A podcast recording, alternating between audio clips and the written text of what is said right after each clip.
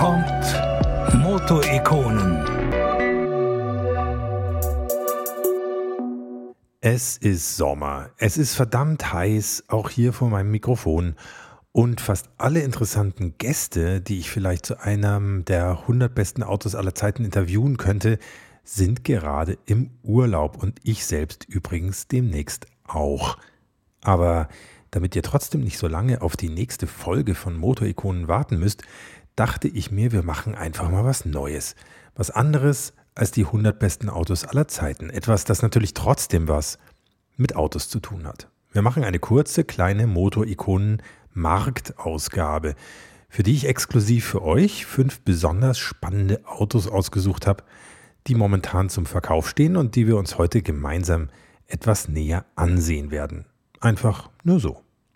Weil es immer Spaß macht, über Autos zu reden, weil es auch immer spannend ist zu sehen, welches Auto man sich vielleicht als nächstes kaufen könnte und weil der eine oder andere von euch vielleicht tatsächlich gerade ein Auto sucht, wer weiß. Und damit moin moin und Servus. Herzlich willkommen zur ersten Motorikonen-Markt-Ausgabe. Mein Name ist Hans Neubert und ich freue mich sehr, dass ihr auch heute wieder mit dabei seid.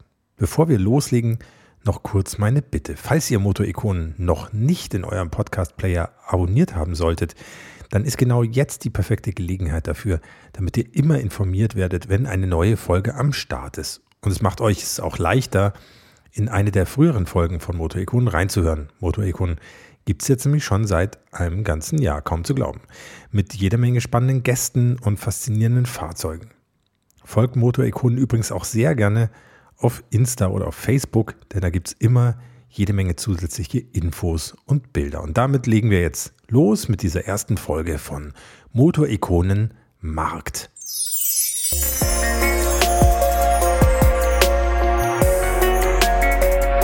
Die Autos, über die wir heute hier reden, sind natürlich nur Vorschläge und keine Kaufempfehlungen.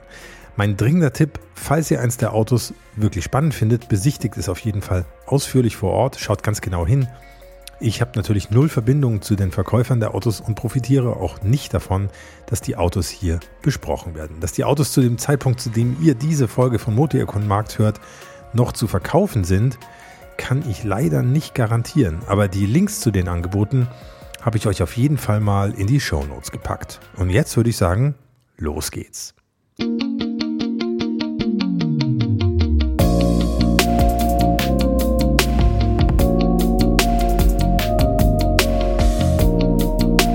Das Auto Nummer 1, um das es hier heute geht, ist ein heißer Opel Omega 3000.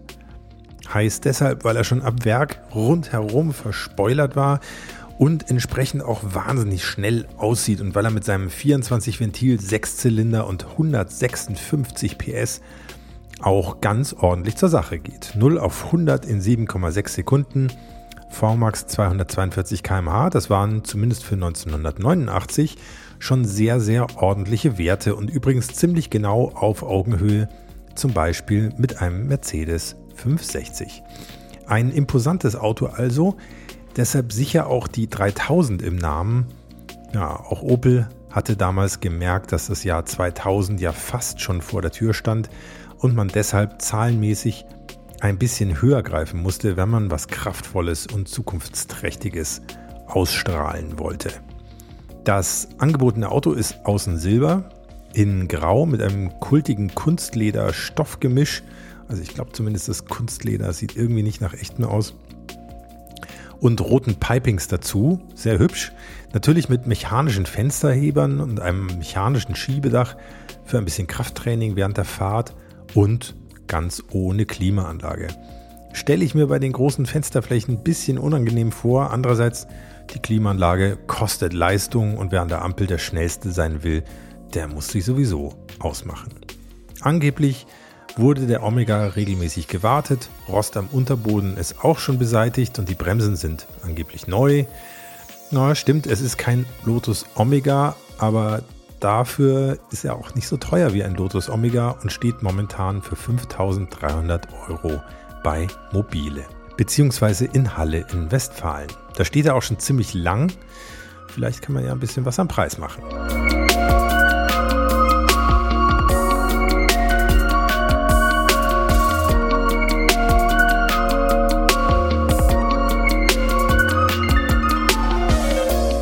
Das Auto Nummer 2 gibt es leider nicht direkt um die Ecke.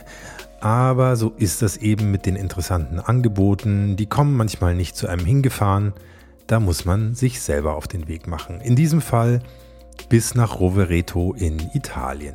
Es geht um einen VW Scirocco TS in der wunderschönen Farbe Viperngrün Metallic, den ich bei Autoscout24 gefunden habe. Man bekommt ihn natürlich nur zu sehen, wenn man die Suchauswahl auf ganz Europa oder zumindest auf Italien erweitert. Das Auto ist ein sehr frühes Modell. Der Scirocco wurde ja ab Februar 74 gebaut.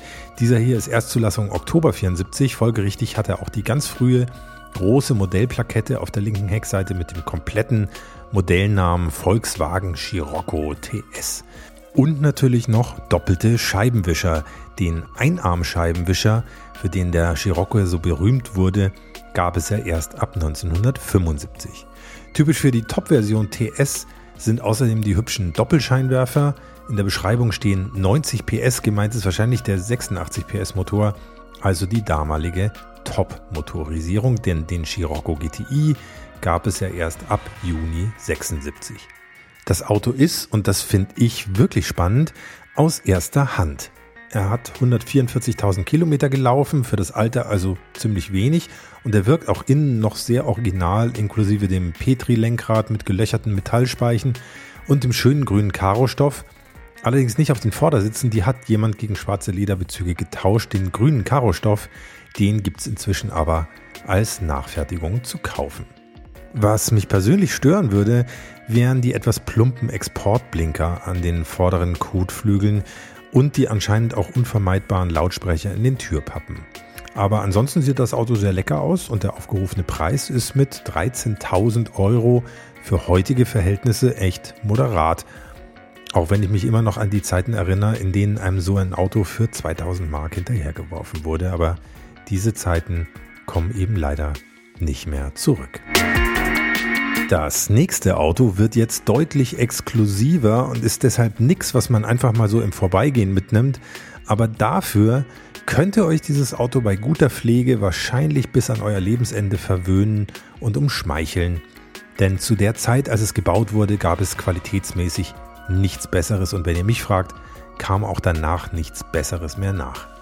Sein Exterior Design ist sicher für manche Leute ein bisschen Geschmackssache, aber seine inneren Qualitäten sind unbestritten und suchen wohl ihresgleichen. Ich spreche von einem Maybach 57 aus dem Jahr 2007 mit einer sehr schönen Zweifarblackierung in zwei unterschiedlichen Grautönen, innen mit Lederanthrazit kombiniert mit einem Alcantara-Dachhimmel und sehr elegantem, dunklem Amboina Edelholz.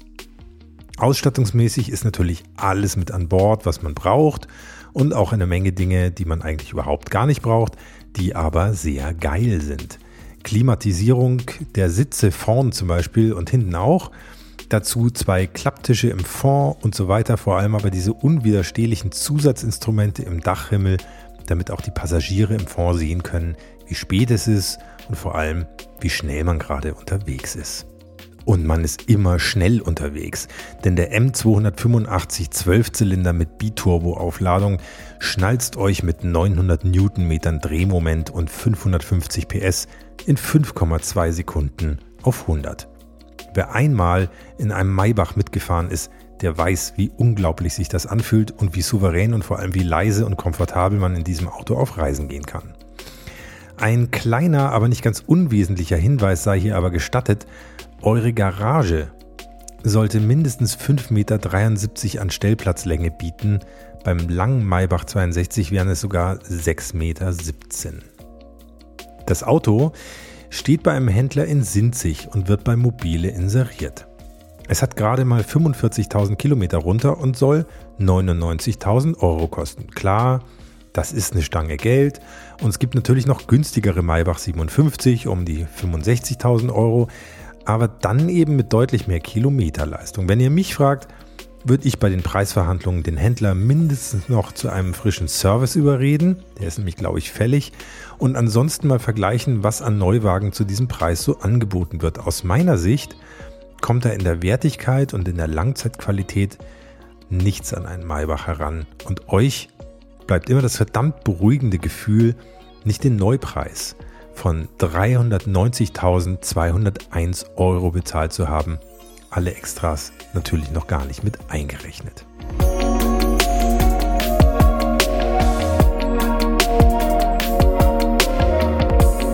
Das Auto Nummer 4 kennen vielleicht manche von euch, weil ich es neulich schon bei Motorikonen auf Instagram vorgestellt habe.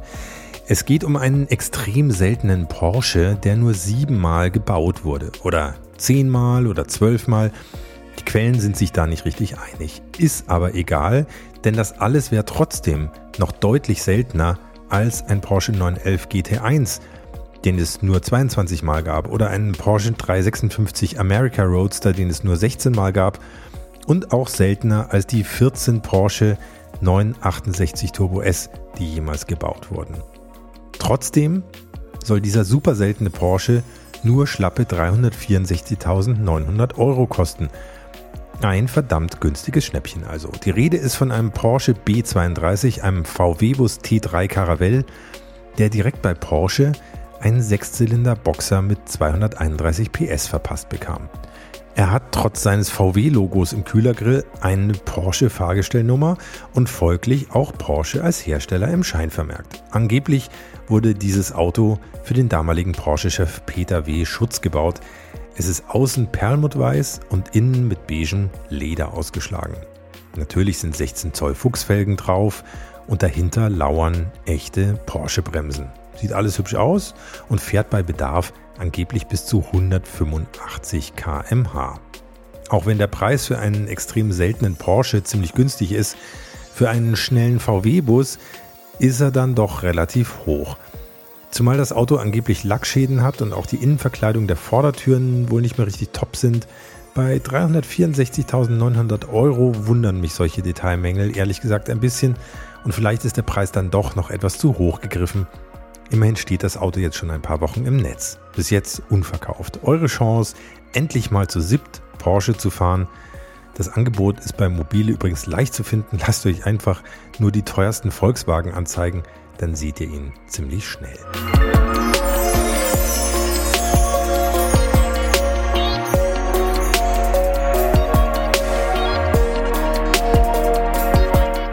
Jetzt haben wir uns ja in Windeseile in ziemlich ungemütliche Preisregionen hochgeschraubt.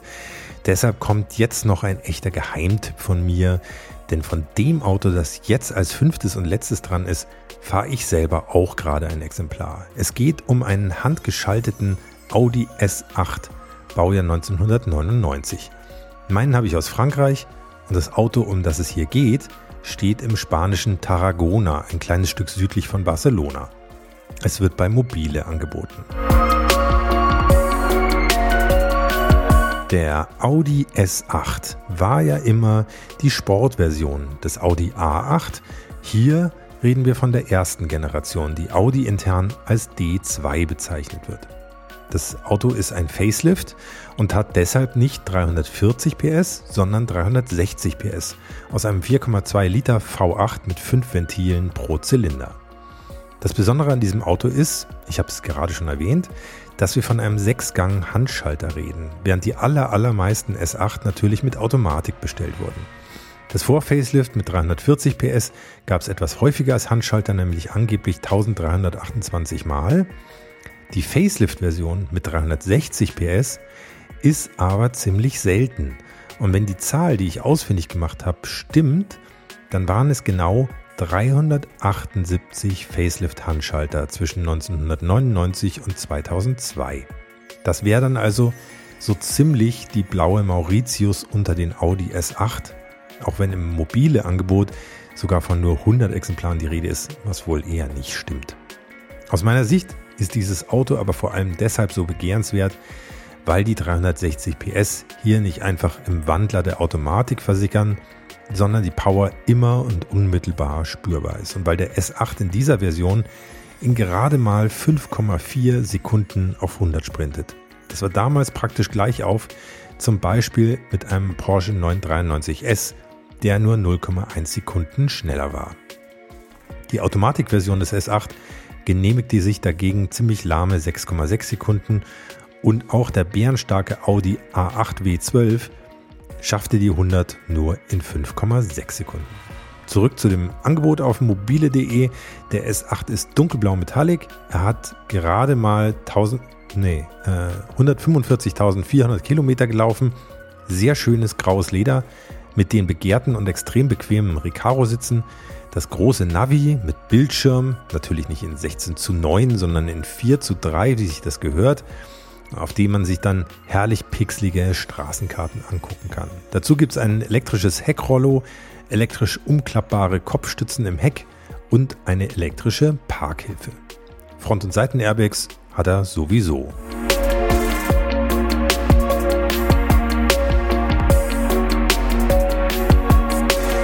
Vor allem aber hat dieser hier das seltene Lederpaket 2, bei dem zusätzlich Teile der Türen und Unterteile des Cockpits in Leder gehalten sind. Dazu kommt ein ziemlich lecker aussehender Alcantara-Dachhimmel, ein Hauch von Maybach also. Dieser S8 steht auf den Bildern ein bisschen schmächtig da auf seinen serienmäßigen 8x18 Zoll Avus Alufelgen. Die Felgen würde ich auf jeden Fall drauf lassen, aber Spurverbreiterungen mit 1 bis 2 cm auf jeder Seite könnten nicht schaden, damit er etwas stämmiger wirkt und ein bisschen neuer Lack für die Front- und Heckschürze würde ihm sicher auch ganz gut tun. Das Auto ist angeblich unfallfrei, hat einen neuen Service inklusive Zahnriemen hinter sich und soll 16.500 Euro kosten. Dafür bekommt man ein wirklich seltenes, sehr schnelles und absolut alltagstaugliches Auto mit enormer Langzeitqualität, das bei jeder Fahrt wahnsinnig viel Spaß macht und in dem man die ganze Familie mitnehmen kann. Und das diese extrem coolen Außenspiegel mit einem massiven Aluminiumgehäuse hat, die einfach unglaublich gut aussehen. Ach ja, eine Sache noch. Worauf ihr nach meiner Erfahrung beim S8D2 neben den üblichen Dingen auf jeden Fall auch noch achten solltet, ist der Ölverbrauch. Denn wenn die Ventilschaftdichtungen alt werden, und das ist nach 23 Jahren ja durchaus der Fall, dann hat das Öl bei einem 5-Ventiler leider pro Zylinder auch gleich fünf gute Möglichkeiten, sich davon zu machen.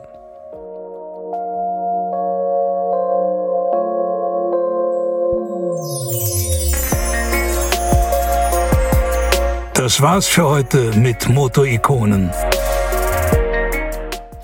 Tja, der liebe Christian Schuld hat wie immer recht. Das war's für heute.